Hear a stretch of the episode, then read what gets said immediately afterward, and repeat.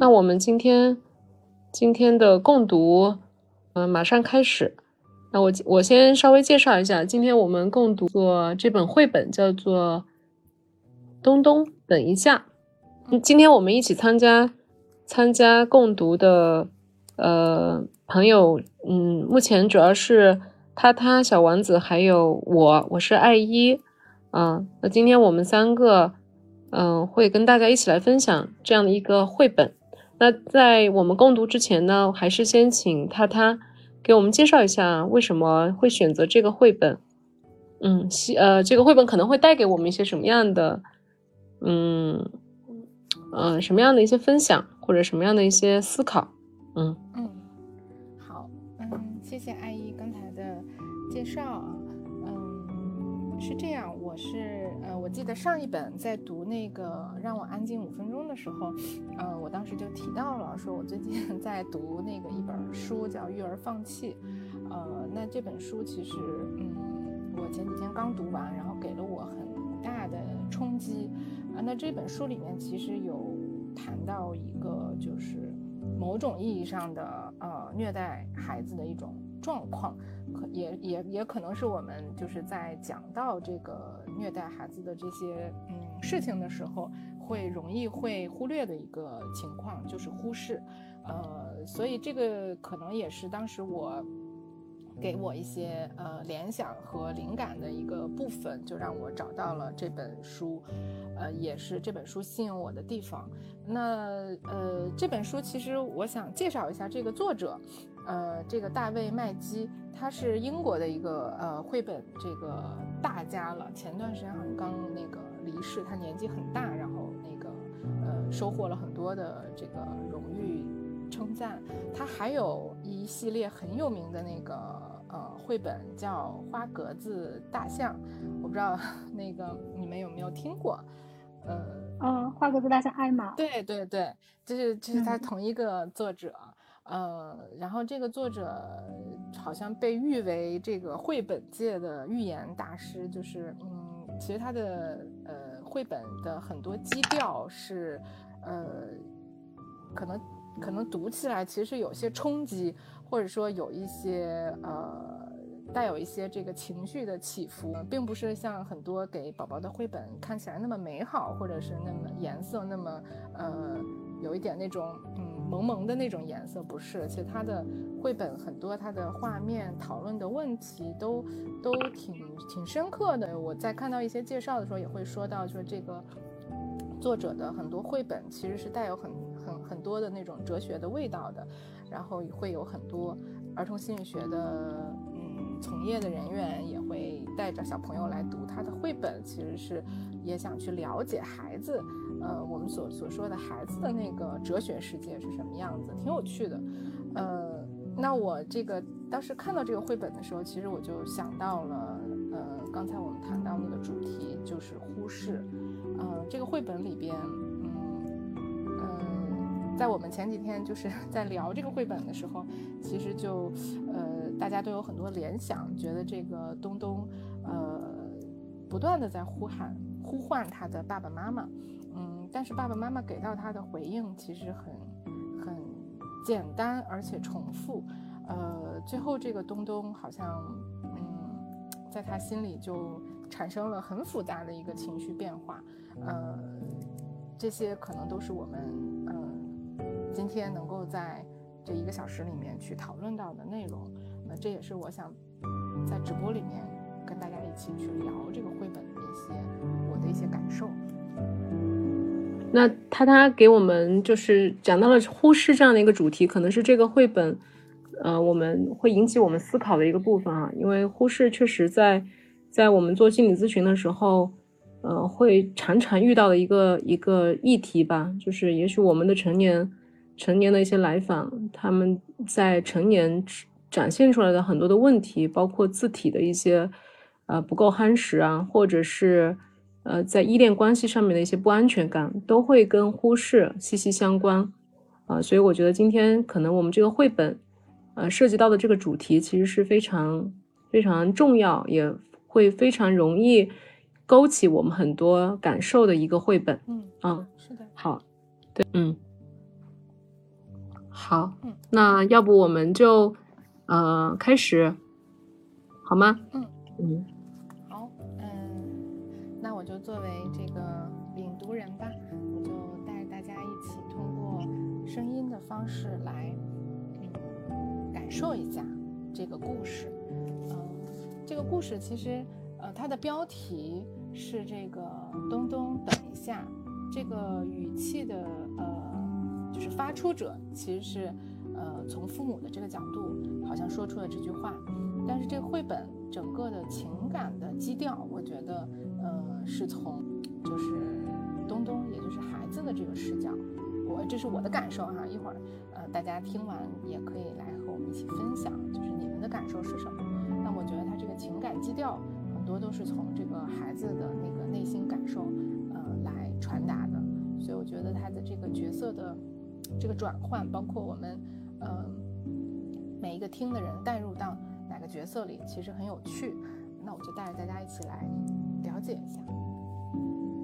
嗯，东东，等一下。东东说：“嗨，爸爸。”爸爸说：“东东，等一下，我现在没空。”这个图片里很有意思啊。那东东在爸爸身后叫他，爸爸这个时候在。墙上钉一个钉子，嗯，结果爸爸说：“东东，等一下，我现在没空。”这张图片的时候呢，爸爸的这个锤子砸到了自己的手指，他的表情脸都变绿了，表情非常痛苦。那东东，呃，转身走开了，他的我我我感觉这个画面上他的表情略显失落和尴尬。当然，我想象中可能这个状态还有一点点害怕的味道呢。接下来就进入到东东和妈妈的对话。东东说：“嗨，妈妈。”妈妈说：“东东，等一下，我现在没空。”那图片里，妈妈从橱柜上面拿下来了杯子，好像在接水。呃，东东在听到妈妈说“等一下，我现在没空”的时候，呃，他。眼睛看向天空，然后手摸着自己的下巴。嗯，我们也许可以猜测一下东东现在心里在想些什么。然后呢，东东说：“妈妈，花园里有一只怪兽要吃我。”这个时候，妈妈拿着刚才从橱柜里呃拿出来的大的杯子，准备浇花儿。结果妈妈说：“东东，等一下，我现在没空。”这个时候，妈妈浇的那盆花的下面出现了一滩水。我们不确定是妈妈浇水浇多了，还是呃，还是因为东东叫他的这个声音导致他把水洒出来了。反正现在的状况就是，妈妈好像遇到了麻烦。而这个时候的东东有裂缝了。哦，哎，这个细节我没有注意。嗯，所以东东就。那个那个样子也很有意思哈，斜着眼睛看着外面，嗯，感觉有一点 寂寞，或者或者好像有一点点那种就是，嗯，哦吼，这个遇到了一些困难，好像不是我干的，然后就看着别处。东东走到花园，他对怪兽说：“嗨，怪兽，嗯，这个花园有一棵树，树下站着一个紫色的。”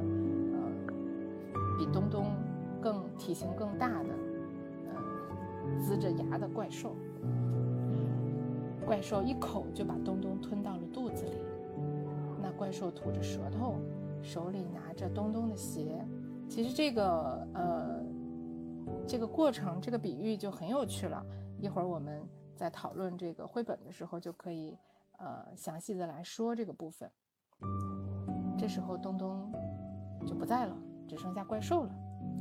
然后怪兽走进屋，哦！怪兽在东东妈妈的背后大大吼了一声。妈妈正这个时候正在呃漆刷漆，在给墙壁刷漆。妈妈说：“东东，等一下，我现在没空。”啊，这个妈妈呃紧闭着眼睛，脸都涨红了。然后他的脚下有一滩这个滴下来的呃绿色的油漆。在妈妈说“等一下，我没空”的时候，怪兽表现出来非常有趣的一个神情，和他怪兽的形象形成了鲜明的对比，是一个非常困惑、呃愣愣的一个表情状态，很有趣。怪兽张大嘴巴，使劲咬了东东爸爸一口。呃，怪兽在东东爸爸的腿上留下了他的牙印儿。爸爸说：“东东，等一下，我现在没空。”哦，爸爸表现出了非常痛苦的状态，不光手上缠着绷带是刚刚这个砸钉子时候留下的，现在腿上也留下了东东的咬痕。那东东，呃，对不起，我说成了东东。留下了这个怪兽的咬痕，然后这个怪兽表现出了呃非常有呃就是这个瘪着嘴，然后有一点吃惊或者有一点恐惧的这样的一个状态。晚饭好喽，东东的妈妈说，她把晚饭放在电视机前，妈妈给东东做了非常丰盛的晚餐，他放下晚餐自己走掉了。怪兽把晚饭吃了个精光，然后他看了一会儿电视，又读了一本东东的漫画书，还摔坏了东东的一件玩具。东东的妈妈大喊：“快去睡觉，东东，你的牛奶已经拿上去了。”怪兽走上楼去，这时候画面是怪兽，呃，手里拿着一个，呃，小熊。呃一个人往楼梯上走的画面。怪兽躺在床上，呃，他说：“喂，我可是一只怪兽啊。”妈妈说：“东东，我现在没空，赶快去睡觉。”这时候绘本就结束啦。我觉得这个。绘本其实它的故事情节很简单，然后每一页之间的呃过程，呃也没有很复杂的衔接，呃，但是它不断的在重复一个刚才我们提到的一种呃亲子之间的那个沟通的过程。在我刚开始读的时候，我我确实会觉得东东，嗯嗯，怎么说呢？我我会觉得他会有失落。然后会有愤怒，但是又会觉得，我之前我们也讨论过，就是又会觉得很困惑的点就是，嗯，好像在这个绘本里面，每一次东东叫爸爸妈妈的时候，都会给他们造成一些，呃困，呃，造成一些意外或者是一些麻烦，呃，这两个东西同时存在。所以这也是我对这个绘本觉得很有趣，很希望跟大家去讨论的一个部分，就是孩子对父母的关注的需求和父母在孩子表达出这样需求，而同时可能自己在做一些嗯自己觉得很重要的事情的时候，父母内心的那个感受，我很想跟大家去交流一下。嗯，我觉得他他提了一个很好的。我们可以值得讨论的问题是关于我们就是关于这个绘本本身的一些内容，就是好像，呃，这里面绘本虽然内容是很简单，但里面的情感或者感受其实是挺复杂的，嗯，特别是我觉得你刚刚提出来说，每次在东东需要父母的时候，好像父母都会同时面临一些伤伤害或者有些意外啊，就是这个作者绘本的作者会呈现出这样的一个。呃，状现象出来，好像也跟我们现实当中有一些有一些就是很很贴切的部分啊，我觉得这个部分很有意思。嗯，好，那我们一会儿可以讨论一下这个问题。我我我想在讨论这个问题之前，也想请小丸子啊，看看有没有关于绘本本身，呃，刚刚他他在分享的时候，在共读领读的时候，有没有什么印象深的，或者这个绘本本身有没有带给你一些印象深的一些部分？嗯。其实我在看这个绘本以及听他他读的时候，我更会认同孩子的这个角色，同时我也会在前面三个场景会想，是不是爸爸妈妈他们真的很忙，他们有现实上的困扰需要去解决，比如说爸爸要钉钉子，妈妈要去浇花，妈妈要刷墙，会猜想他们是不是搬家了，他们没有精力去回应东东。但是后来看到爸爸在坐在沙发上读报纸，我就觉得有点愤怒了。嗯，就会觉得或许这个不是说父母的忙碌，而是确实就是忽视。然后在虐待孩子的四种方式，其实忽视是最容易被忽视的虐待，因为它不像身体、言语或者性虐待那么的明显，但是忽视又可能会给孩子留下一种。他没有办法去言说的一种空洞的感觉，就他的需求是没有被响应、没有被看到的，但是他好像又不能跟别人说我爸妈对我不好，因为妈妈提供的照顾是如此的，呃，无微不至。嗯嗯，小王子说到了一个很重要的呃一个话题，就是关于忽视，可能也是属于。虐待的一种啊，我觉得这个这个确实可能可能会是很多人忽视，以为虐待可能就是暴力，或者就是或者是体罚，但是但是可能不曾想到忽视可能会有很大的这个伤害性。然后我觉得小丸子刚刚讲到，呃，我我我觉得你一开始在好像也在给父母的行为找一些借口，呃，也不是叫借口，或者就给他们找一些解释。嗯，他们是不是搬家了？是不是很忙？嗯，等等，这个好像也有小孩子的某一种心理，呃，活动的一种一种折射。也许小孩子也开始也是这样子的。嗯，啊，这个我觉得努力的说服说父母其实爱我的，他们只是太忙了。嗯，是是是，对这个部分我觉得也蛮重要。就是我觉得这个这个绘本里面也许会给我们呈现一个。当孩子面临忽视他的心理状况的一个发展过程，嗯，这个我就我觉得这个话题，也许我们一会儿也可以再重点讨论一下，嗯，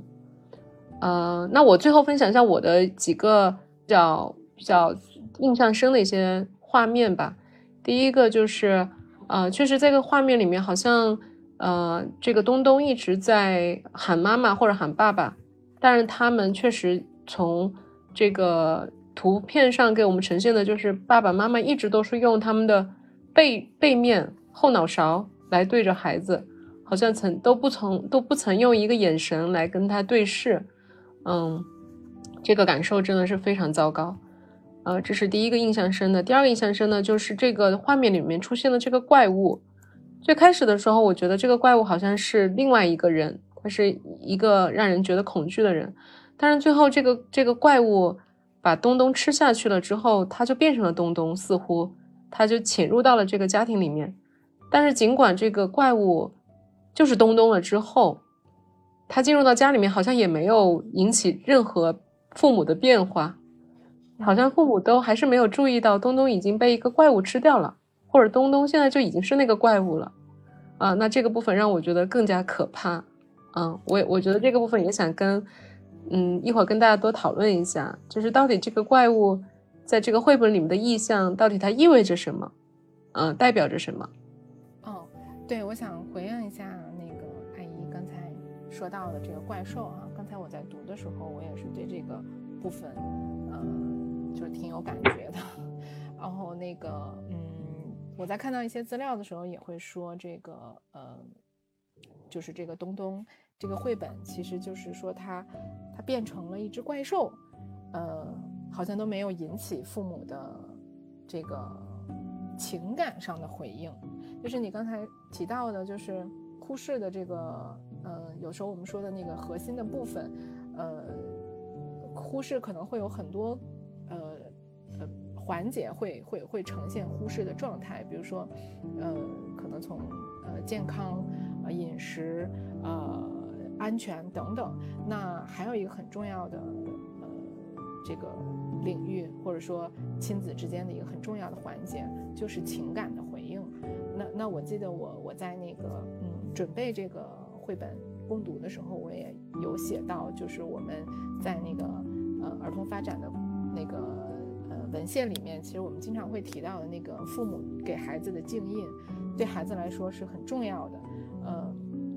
可能这个词稍微有些抽象，但是我觉得，呃，说的更，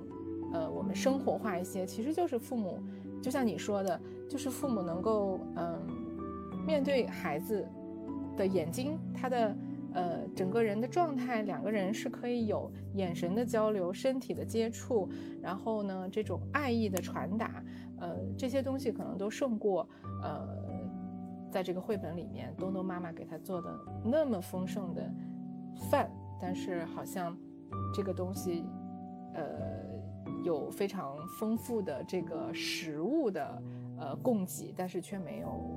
却缺乏一个精神上的供给。而可能对于孩子来说，父母的精神上的喂养和抚慰是，可能对于孩子来说是更重要的。嗯，所以我我我我读的时候，我的那个联想，我会我就会觉得那个怪兽就是东东内心的，嗯，愤怒。然后嗯，当然可能也有我 读到这个绘本时候，我心里的那种那种带入的愤怒。当然还有那个我会注意到它怪兽的那个颜色哈，那种。紫色的那个状况，我不太记得是不是有首歌讲那个谈到颜色的时候，就会让我想到紫色其实代表忧郁。我会我会觉得那种呃那种呃被忽视或者说呃没有人去回应他的需求，那个孩子的需求的时候，孩子内心的那种失望和忧郁的那种感觉，好像在这个怪兽身上也被赋予了。尤其是最后那个他他坐在那个床上，然后呃，我不知道是不是对着妈妈说的，可能看起来像是这样。他那个眼神的那种空洞，然后呃嘴型的那个那个向下的那种，有一点无奈和麻木的感觉。然后他说：“喂，我可是一只怪兽啊！”就是让我觉得有一种这种。向山谷里喊出那种内心的需求，但是仍然没有回应的那种、那种、那种空洞的感觉。所以，我我其实，呃，带入更多情感的去体会这个部分的时候，我我我甚至会觉得这个绘本 真的有一点让人让让让人心情有一点那个起伏太大。我也很希望跟你们去。交流这个部分，然后得到你们的支持。嗯哼，嗯，是他他刚刚讲到了，就是在这个绘本里面，当东东被父母忽视之后，他的他的变化，特别是在他当他变成那个怪兽，或者或者被怪兽吃掉之后，他的一些一些反应，嗯，确实确实是挺复杂的。我们我觉得我们可以细致来看一看，嗯，这里面其实是有多很多变化的，嗯。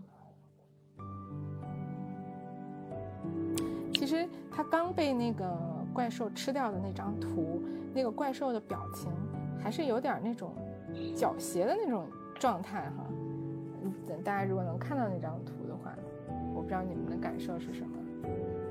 我我回忆一下，我第一次看这个图的时候，我我好像当时会有一个呃联想或者是期待，他是不是要去捣乱，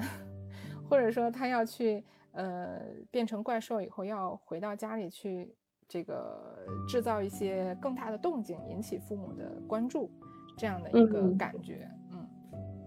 是。其实我觉得在绘本里面，如果我们呃给小孩子去看的时候，小小朋友可能觉得，哎，真的好像东东遇到了一个怪兽，而且他被怪兽吃掉了，嗯，然后怪兽跟他合成了一体，他进入到了就是东东的家里面，嗯，那在我看来呢。可能这个怪兽它是东东，呃，分裂开来的一个，嗯，就是他自己，嗯，自己的一个形象。所以，我我我非常同意他，他刚刚说，就是这个画面里面，怪兽刚刚把东东吃到肚子里的时候，他的那个表情是有点狡黠的。我觉得他可能是代表东东的一种暗自喜乐的一种状态，就是啊，我终于好像。有办法，可能能够吸引到父母的注意了。我都已经是怪兽了，我我这么可怕，嗯，然后是有点调皮的那个感觉，嗯嗯，所以呃，但是当他进入到，就是他他他怪兽走进屋了之后，他其实还第一第一个做的事情还是去找爸爸妈妈，先去找妈妈，希望引起妈妈的注意。他但我觉得那个图画里面的这个时候这个怪兽，也就是东东的这个表情还是非常。非常自信的，他伸出双手跟妈妈说：“哦！”就吓妈妈。啊，但是妈妈的反应就是，哦，还是要等一下，我没空。妈妈连头都没有回，都没看他。这个时候，这个庞然大物，这个怪兽，它它虽然是看起来很恐怖，但是你看它的表情，你都觉得它已经蔫了。它的胳膊马上就放下来，他把手指捂着他的嘴巴，像是有点受伤的感觉。就是尽管他他的外形很可怕，但是我想他的内心其实还是很受伤的。所以一下子他的那个样子，就即使是个怪物，它好像也蜷缩了一些起来。嗯。但是接着他去找爸爸的时候，他还是很狰狞的啊，所以他爸抱着爸爸的腿就开始咬，可是爸爸的反应也让他很害怕。对，爸爸把报纸都扔了，然后头仰上去，呃，一下子很受伤的那个样子，吓到了这个是怪物的这个东东。嗯嗯，他他非但没有引起爸爸的注意，反而好像让爸爸，嗯。更加惊慌失措，更加没有机会注意到他了。所以这个这个部分，我觉得是作者向我们传递，可能东东变成怪兽之后，他再次遭遇了父母的忽视和冷落。嗯，或者说，他即使他变成了怪兽，他认为他用怪兽的方式去熬、去咬爸爸，能够。带来变化，让他获得父母的关注，或者是说孩子有寻求依恋的那种本能，让他获得依恋的依恋的可能性。但好像这个依然是没有效果的。嗯，是。接着后来妈妈妈妈就开始说吃饭了，就好像妈妈还是在忙着她自己的事情，她还是忘记了有一个东东。在那一直需要他们，但是妈妈就无微不至的把这些饭菜什么都递好，嗯，然后就走开了，留下东东，留下电视，嗯，他认为电电视可以陪着东东。对，嗯，对。其实我当时看到这里会有一个好奇，他们好像没有一家人在一起吃饭这样一个家庭时光。嗯，对，是的。那爸爸妈妈是不是也不会在一起吃饭？嗯。是，然后我会猜想，或许父母他没有办法去回应东东的依恋的需要，是不是父母彼此他们也没有办法去对彼此有一些柔情的表示，或者是情感上的关照和回应？嗯嗯，确实，在这个绘本里面，好像爸爸妈妈也都是各自独立在做一些事情的，嗯，而且他们做的事情还都。特别的有家庭功能，对吧？在在刷墙啊，在地，对对，在养花啊等等，好像都是很很有理由在做的事情。对，就是看起来他们在照顾，呃，他们发生关系的对象都是一些客观的事物，呃，嗯，但是并不是人，嗯，就是。至少在这个绘本的故事的这个呃细节里面，其实没有看到太多人和人之间的那种情感上的呃嗯沟通和交流，嗯嗯是都是人和物的工具性的关系。嗯，我我想回到刚刚他他那个问题，就是说在最开始没有变怪物之前，好像东东。就是在向父母发生发出需求的时候，好像他们都很，好像都有一点意外发生，嗯。嗯。嗯，对，我觉得这个挺细节的啊，想想他是为什么会这样设计，嗯，我就是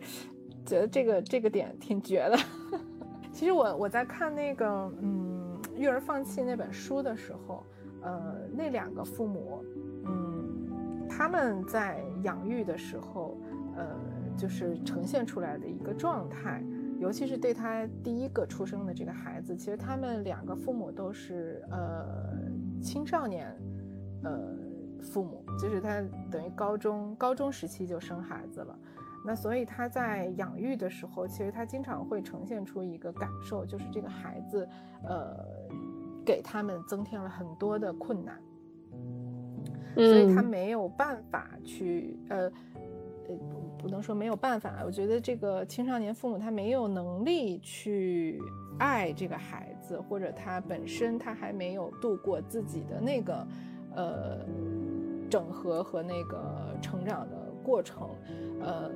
尤其是他在十八九岁的那个年龄，哈，我们说的那个青春期还没结束呢，他那个时候自我的那个意识是，呃，还在重新 在在建构的过程中。那他在那个状况下，反正在那本书里，那那两个父母最后能够以用这个很，我我们说听起来很残忍的方式去，呃，导致了他孩子的死亡，他的很严重的忽视的背后，其实是有他父母的那个。呃，养育能力的不足和困难，就是他们在家庭生活中呈现出来的，觉得这个孩子给他们增添了非常多的麻烦。他投射到这个孩子身上的都是一些，呃，呃，就是我们，我不知道咱们那个就是嗯，精神分析里面怎么说那个部分哈，就是嗯，觉得孩子，呃，对他们的需求，呃，其实对他们来说是一是一件很。很很麻烦、很困难，甚至是，呃，甚至是剥夺了他们自己自由的一个事情。呃，当然这个故事是比较特殊的一个状况，但是我觉得里边也许有一些那个感受性的东西可能是有相似的。所以我在看到这个绘本，它去呈现这样的一个，呃，这样的一个我们说巧合的时刻的时候，我会想到这个部分，就好像看起来这个。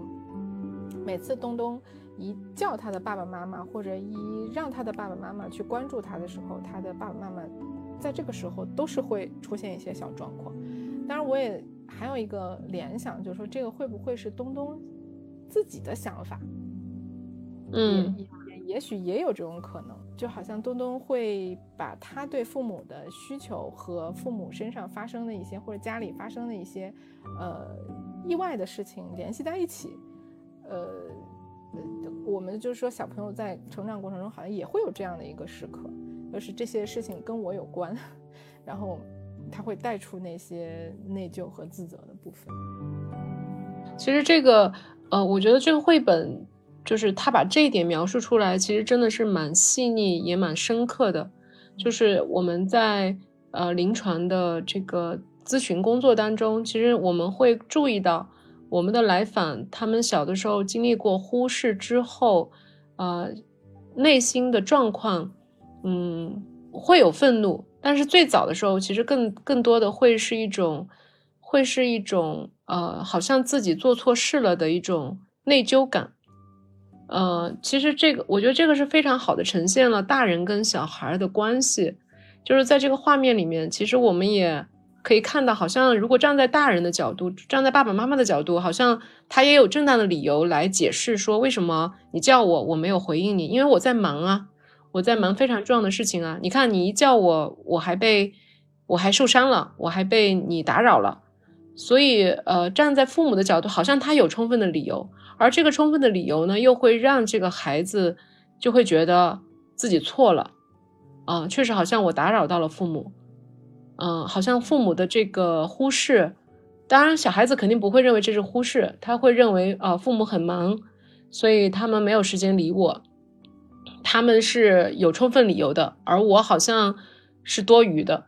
所以就是在这个忽视，为什么说忽视是虐待？就是在这个忽视背后，实际上在小孩子的心里会发生非常多的，他有非常多的机制要去应对这个这个忽视，他要去解释他的，啊那。呃，我我觉得这个这个绘本也呈现出了一个很自然的状态，就是当父母不能回回应他，并且父母还在这种时候还有些意外，有些有些状况，那其实这个会造成孩子更大的一种自责，他会觉得可能是我不好，我又做错事情了，啊，我我是应该自己多独立一点儿啊。其实，呃，孩子最开始的时候他会是这样的状态的。所以我觉得后面的那个这怪物其实是很好的呼应了这个心理状态，就是一方面他会有非常潜在的愤怒，就像那个怪物一样，看起来非常吓人。但是呃，就像这个绘本里面有一个画面是这个怪物睡在床上，然后跟那个小熊说：“哦，我可是个怪物哦。”就像我们看那个《青春变形记》，大家还记得吗？那个电影里面那个那个女主人公她也是变成了一个那个。呃红红红熊猫，对吧？红猫熊，对对对，对它变成那个熊猫，既让人觉得可怕，但是她其实她变成红熊猫的时候，她是很自卑的，她觉得她自己就变成怪物了。所以，所以实际上这个心理是非常复杂的。我们看起来很可怕的一个怪物，但是在他内心其实住着非常的胆怯和不自信和和自卑的那那一面的，他才需要变成一个看起来很可怕的形象来吸引注意力，或者来获得一点点外在的自信。这个不就是我们说的那个假字体，或者假字体和真字体的概念吗？对吧？或者叫做那个。什么空心球，那个那个虚的自恋，对吧？就类似这个意思。嗯嗯，其实顺着阿姨刚刚的讲的内容，会有一个联想，就是好像东东他因为自己在跟爸爸妈妈打招呼，引发了爸爸妈妈的不幸，可能会因为过度的内疚，然后或者是甚至引发一种羞耻，所以他会觉得自己。不应该存在这世间，因此他他的这一部分就是需要关注的部分，需要被怪兽给吃掉了。然后他对父母的愤怒的这个部分，才借由怪兽去表达出来。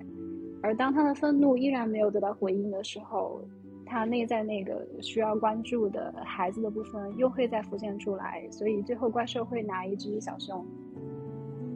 就是其实东东和怪兽，也就是这个小朋友内心的两面，或者说我们在临床上说的垂直分裂，他没有办法去整合到一起，他只能在不同的状态下呈现出不不同的面相。所以东东他跟爸爸妈妈打招呼的方式是很温和，就嗨爸爸嗨妈妈，嗯，然后怪兽是比较嗷，或者是直接咬一口，就是完全不同的方式。最后怪兽就会进入一个相对比较抑郁的状态，就是我是一个怪兽哎，但我依然得不得不到关注。嗯，好可怜，好可怜的东东。对，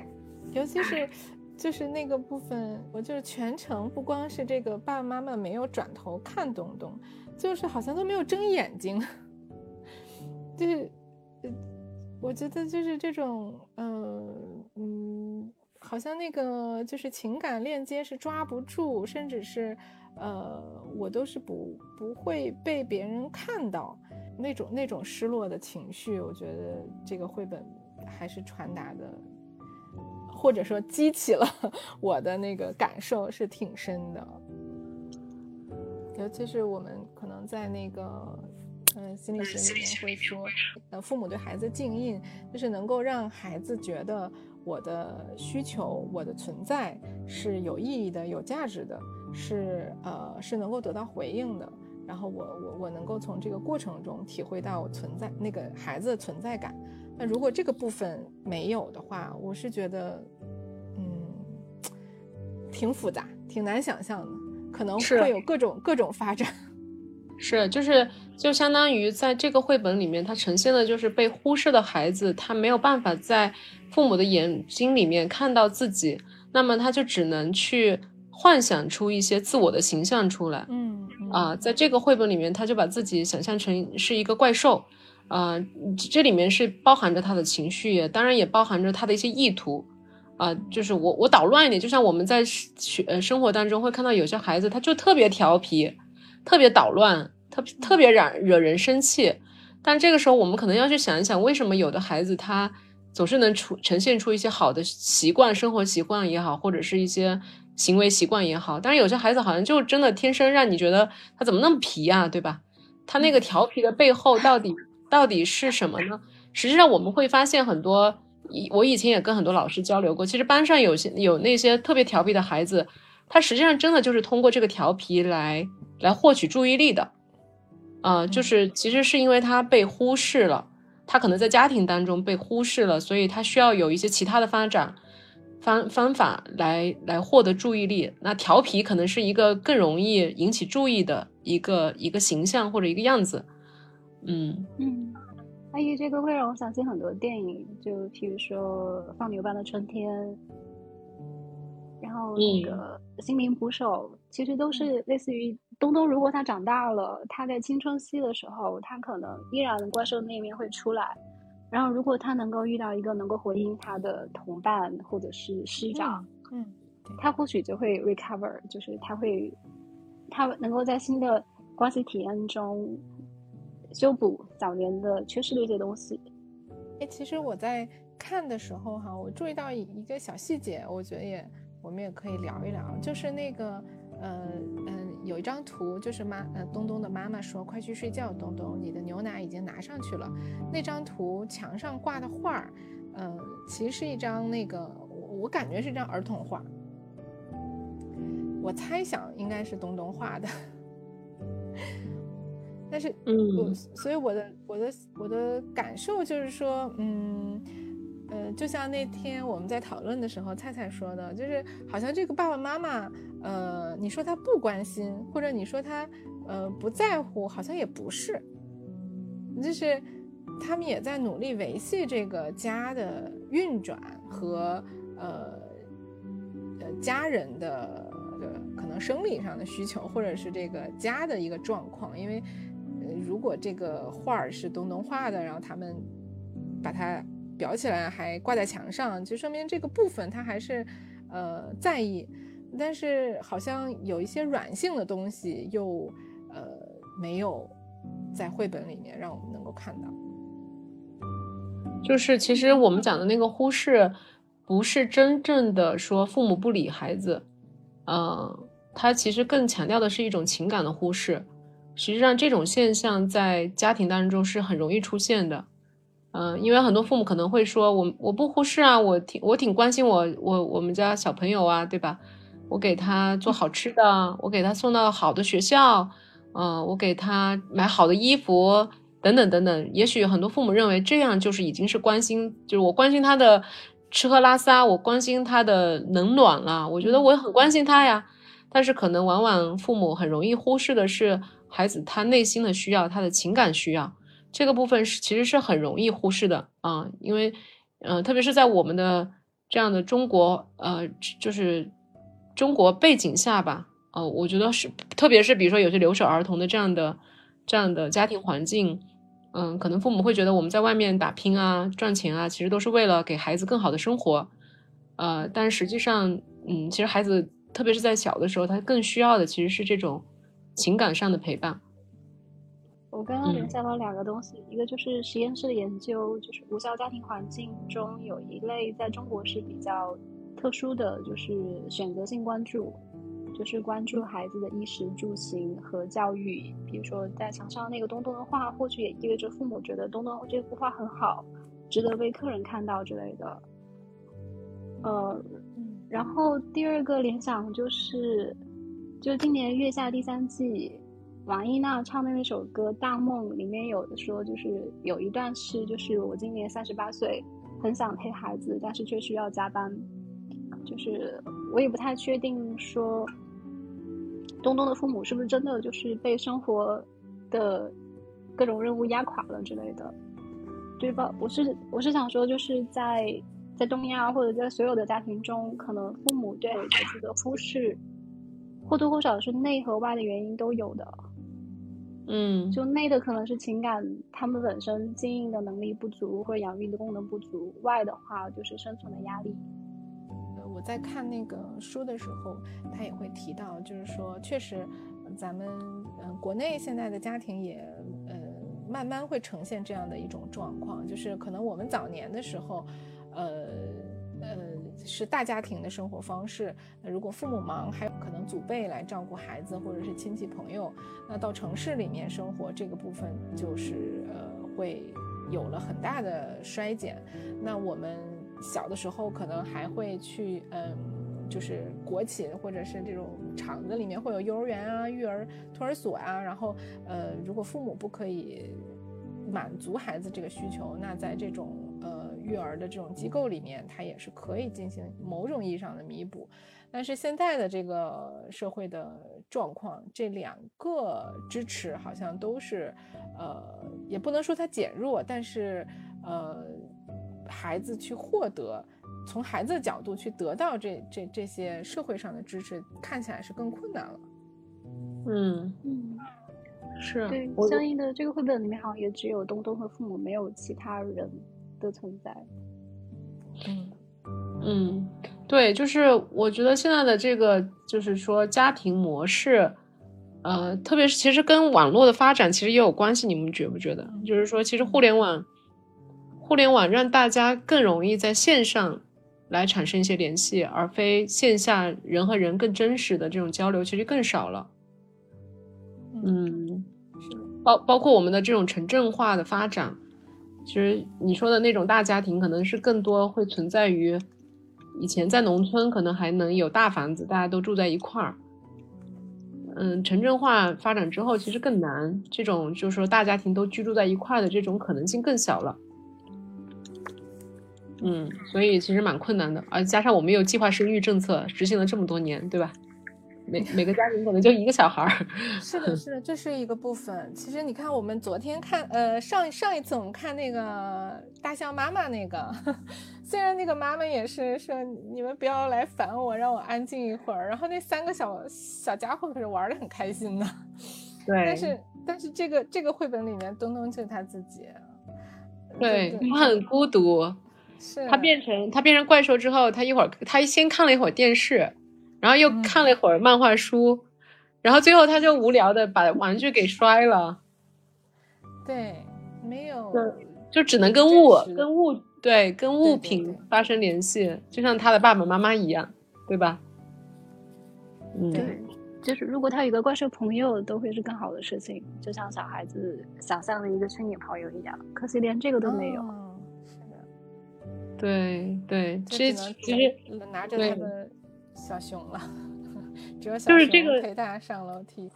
对，这就非常复制了他爸爸妈妈的这种情感模式，对吧？其实都是跟物产生联系，没有跟人的真实的互动。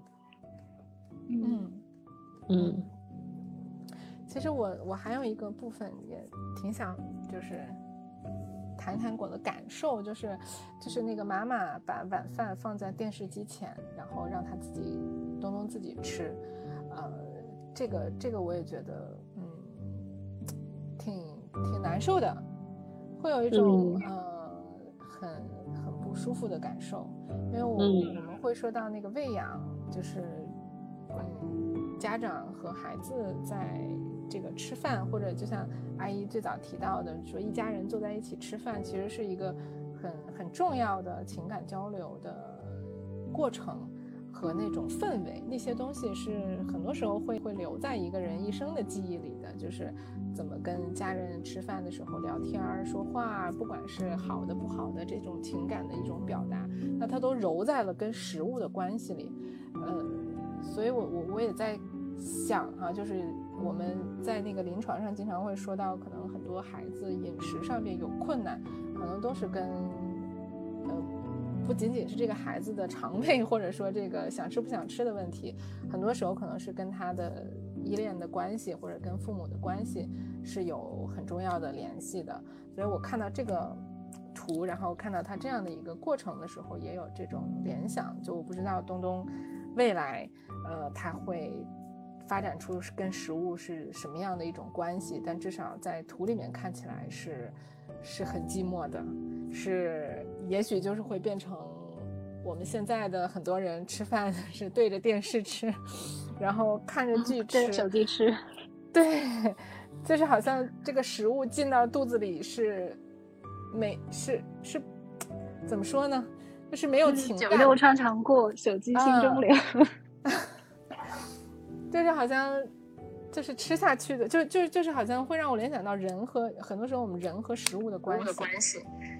这个、嗯这个东西可能也是跟跟早期我们和父母的关系是有有那种延续性的。嗯嗯，哎，有一句有一句经常看到的那个 slogan 就是“唯有美食与爱不可辜负”，但我觉得这个前提在于说，他真的是把美食和爱都联系在一起，或者对他来说，食物吃东西，它是一个跟正向的情感有关的东西，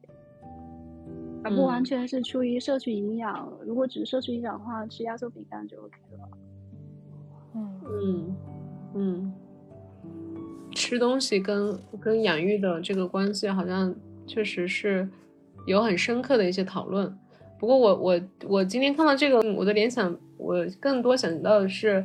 嗯、就是西方的这种，就是我们吃西餐的时候，很多都是自己每个人单独的一份嘛，就是你你的那个用餐都是在你自己的盘子里面完成的。但是中餐其实更多的是，嗯，大家会有很多菜，然后是互互相共享的。嗯其实西餐也会有传菜，就是比如说我我我取了之后再递给下一位去取这样子。嗯，但是好像都会是比较比较分分开的，对吧？嗯，我刚刚有个联想，就是我在想，东东小时候如果他是吃母乳的话，妈妈会是以什么样的状态去给他提供母嗯乳？会不会也是就只是作为一个喂食，跟那种爱或者是依恋是没有关系的？嗯就好像哈洛实验里面那个绑着奶瓶的铁丝猴子一样。嗯，是这个妈妈提供食物的这种方式，确实确实好像就是很冷漠。嗯，嗯而且他也没有说那个等着孩子过来，或者在边上监督他吃或者怎么样的，放在那儿，然后打开电视就走了。这个我觉得，嗯，当然可能绘本表现的比较那个特别哈，但是我觉得我们生活中，呃，反正我是没有遇到过这种情况。我想一想，这种情况我我不太能够 接受。嗯，是，而且就像菜菜之前说到，他说这个绘本里面，这个家里面好像布置的也很也很漂亮，嗯呃，也很鲜艳，看起来很丰富，但是唯独好像这个每个人的内心却都是很孤独的，都是各自各自玩各自的，嗯对，好像他们除了那个呃，就是在叫他，然后说你等一下这种，他们会在同一个画面出现。其他的时候，好像大家都是这个，对，就像阿姨说，都是一种孤独的状态，还没有没有共同会呃在某一个画面出现，然后有一些正面的交流。嗯嗯。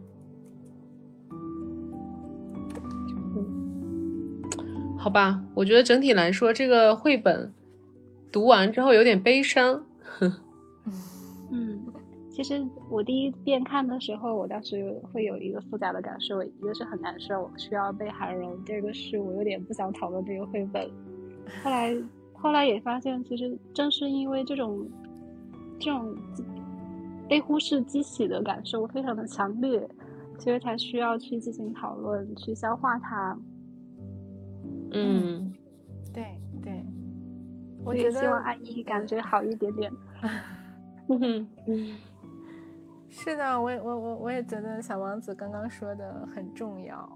所以这可能也是我我刚才说我想把它带来和大家一起讨论的某些原因吧。